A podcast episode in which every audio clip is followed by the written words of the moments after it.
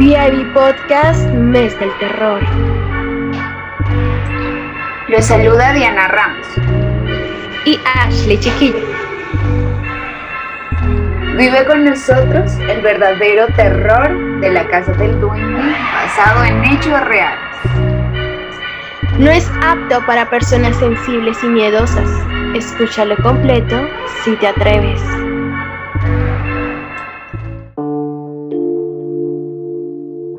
La historia se desarrolla en el municipio de La Florida, Nariño, en la cascada El Wilch, que, significa en quechua espíritu del agua, nombre asignado por los quillacines. La historia inicia un viernes a las 6 pm, cuando una pareja va hasta la cascada a disfrutar un rato como cualquier pareja, y comienza a sentir escalofrío una risa espeluznante.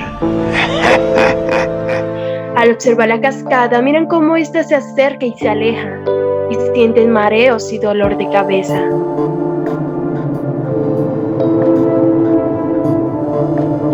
El duende empieza a correr en círculos y jala el bolso de la chica desprevenida. Su pareja la abraza y trata de calmarla, este misterioso ser de aspecto intimidante y de estatura pequeña. El corazón de la chica se aceleró hasta el punto de explotar y escuchó un susurro de una voz aguda. Vete de aquí. Los honores de visitarme. Inmediatamente ellos salen corriendo del lugar mientras escuchan los pasos del duende de una manera inusual, provocando así un temor infinito. Mientras iban saliendo, todos se iban nublando. Al llegar a la puerta se escuchó como si se rompían varios huesos. Al querer prender la moto, estaba encendida. El chico intentó seis veces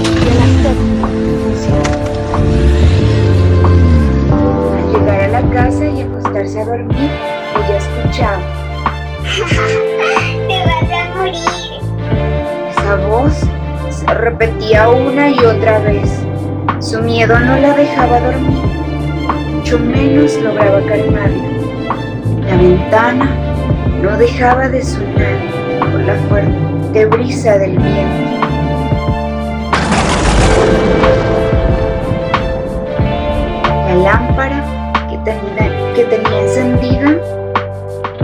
Se apagó y la oscuridad a su alrededor la, la hacía imaginar cosas que no eran reales.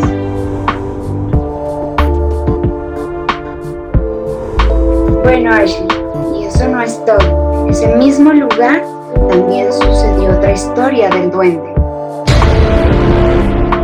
¿En serio? ¿No me estarás hablando la del duende que siempre secuestra niños que tienen alrededor de tres meses dejándoles un don? ¿O me estarás hablando de otra? Así es, Ashley, ese mismo. Para ponerlos en contexto, había un bebé que tenía alrededor de tres meses y el duende se lo llevó cerca de una cascada en una cueva, alimentándolo de popó de vaca. Pero al niño lo hacía ver como si fuera un rico pastel y así duró por mucho tiempo. Dos meses después, cuando su familia lo logró rescatar, el niño se encontraba completamente desnutrido, pero ellos no sabían que el duende le había dejado un don, que es la virtud de la inteligencia. Tener la capacidad de memorizarse muchísimo las cosas. Hoy en día, él es un profesor de matemáticas del municipio de La Florida. Es admirado por sus estudiantes y por su alto coeficiente intelectual, además de sus enseñanzas. Ese es el lugar al cual hay que tener mucho cuidado en ir, o al menos no visitar en horas sagradas. Y las historias del duende aún no acaban. También pasa en el municipio de La Florida, y es que cierto día, a eso de las 3 de la tarde, una pareja fue al bosque a visitar un rato aquel lugar, a compartir juntos y observando todo a su alrededor. Y de un momento a otro, todo empezó a nublarse y escucharon el sonido de un tambor. Y era muy curioso porque cuando ellos se acercaban más al bosque, este sonido los llamaba. Era como si su cuerpo fuera un imán y tuviera la necesidad de acercarse y adentrarse más al misterioso bosque.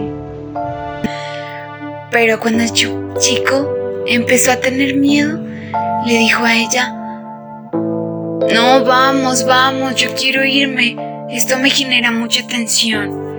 Vamos porque seguramente es el duende y pues nos puede llevar y, y nos hace perder y nos hace daño, vamos, vamos.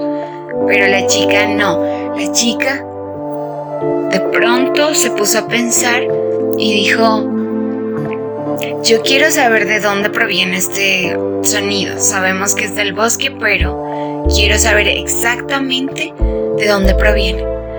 Observemos todo y verás que en un ratico nos damos cuenta.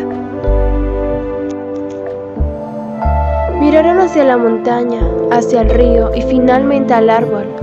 Y ahí se dieron cuenta que del árbol provenía el sonido. Miraron cómo ese pequeño ser tenía un aspecto tenebroso que podía asustar a cualquiera que lo viera. Tenía la cara arrugada como si tuviera muchísimos años encima, con un sombrero grande y con su intimidante risa. Él seguía tocando para que ellos se acercaran más a donde él estaba. Y ¡pum! De un momento a otro salió corriendo Comenzó a tirar semillas, empezó a intimidarlos y asustarlos. Y del miedo salieron corriendo, hasta que se chocan con unas piedras y se cayeron.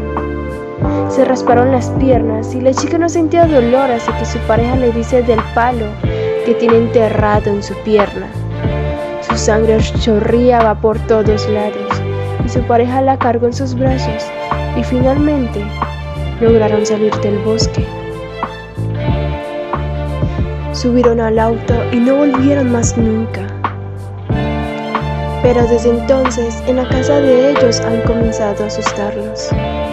Todas las noches tienen pesadillas de que alguien los persigue, se sienten vigilados y acorralados. Ellos, a cualquier lado que van, sienten aún su presencia y cuenta la historia que no puedes ir a ese bosque a las 3 de la tarde, a las 6 de la tarde y así en horas de la noche porque seguramente te vas a llevar un susto horrible.